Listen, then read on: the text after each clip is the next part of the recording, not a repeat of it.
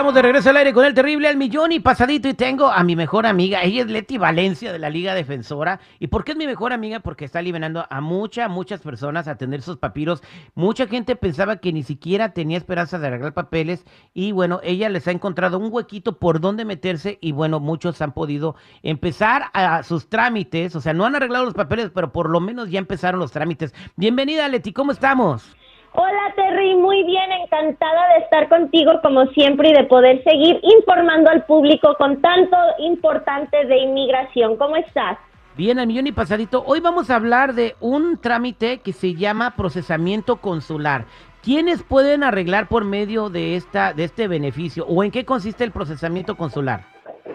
El proceso consular o el procesamiento consular es cuando alguien tiene que salir afuera de los Estados Unidos a la embajada de su país de nacimiento a hacer la entrevista con un oficial de inmigración cuando están pidiendo la residencia permanente. También esto aplica para las personas que nunca han entrado a los Estados Unidos y simplemente han estado esperando fuera en su país a que una fecha de prioridad sea vigente de una petición familiar para ahora sí poder solicitar la residencia permanente. Esto se compara al ajuste de estatus. El ajuste de estatus es cuando uno pide la residencia permanente aquí adentro de los Estados Unidos. Es casi lo mismo, uno es afuera del país, uno es adentro del país, pero llegamos a lo mismo que es la residencia permanente.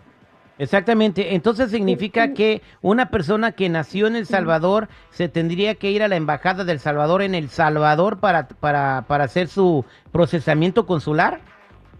Una persona que es nacida en El Salvador y ahorita está en El Salvador pidiendo la residencia tiene que hacer un proceso consular. Pero vamos a decir que esta persona del Salvador entró a los Estados Unidos de manera ilegal. Entonces, cuando uno, entra de manera ilegal ya no califica para el ajuste de estatus porque hicieron una violación de las leyes de inmigración. Entonces tienen que salir a la embajada de El Salvador a hacer su entrevista allá. Exactamente, pero eso también pasa con una persona que es de México, de Colombia, de Honduras, etcétera, ¿no? Exactamente, es nomás para las personas que entran de manera ilegal, que no califican para el ajuste de estatus o que no tienen manera de pedir la 245I o tal vez un beneficio a raíz de un familiar que está en el ejército. Entonces, cuando violan esa ley de entrar de manera ilegal, tienen que regresar a su país de nacimiento, ya sea Nicaragua, El Salvador, en Cuba, allí tienen que hacer el proceso consular.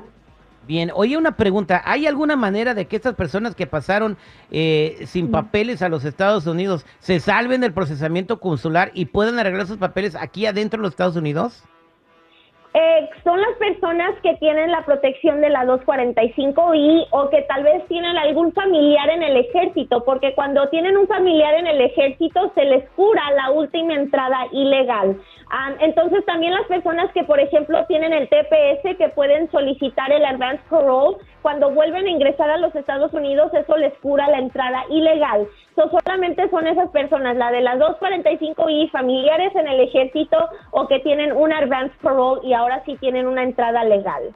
Exactamente, bien, muy buena información. Bueno, y vámonos a la línea telefónica porque se comunicaron conmigo, Leti, a través de las redes sociales desde Guadalajara, México. Y aquí tengo a mi compa Benny. Benny, bienvenido al aire con el Terry, te está escuchando Leti.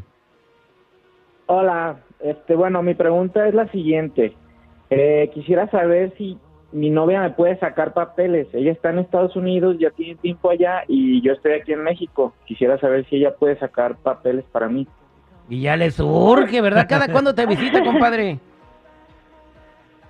Eh, como cada tres meses más o menos. No, hombre, este compa ya tiene la mano como el hombre lobo, güey. La, pared bien arañada ya, compa. Sí. No, Leti, ya le urge a mi compadre. Bueno, Benny, lo que te recomiendo es que le propongas matrimonio, porque si entonces ahora están ustedes de comprometidos, e, ella puede solicitar una visa de prometido para ti, para que puedas ingresar a los Estados Unidos de manera legal y ahora acá se puedan casar. Cuando entras tú de prometido tienes 90 días para ahora sí casarse. Si no te casas dentro de esos 90 días, entonces te regresas a Guadalajara. Oye, una pregunta, ¿y cómo puedes saber migración que sí está comprometido de deber a Leti?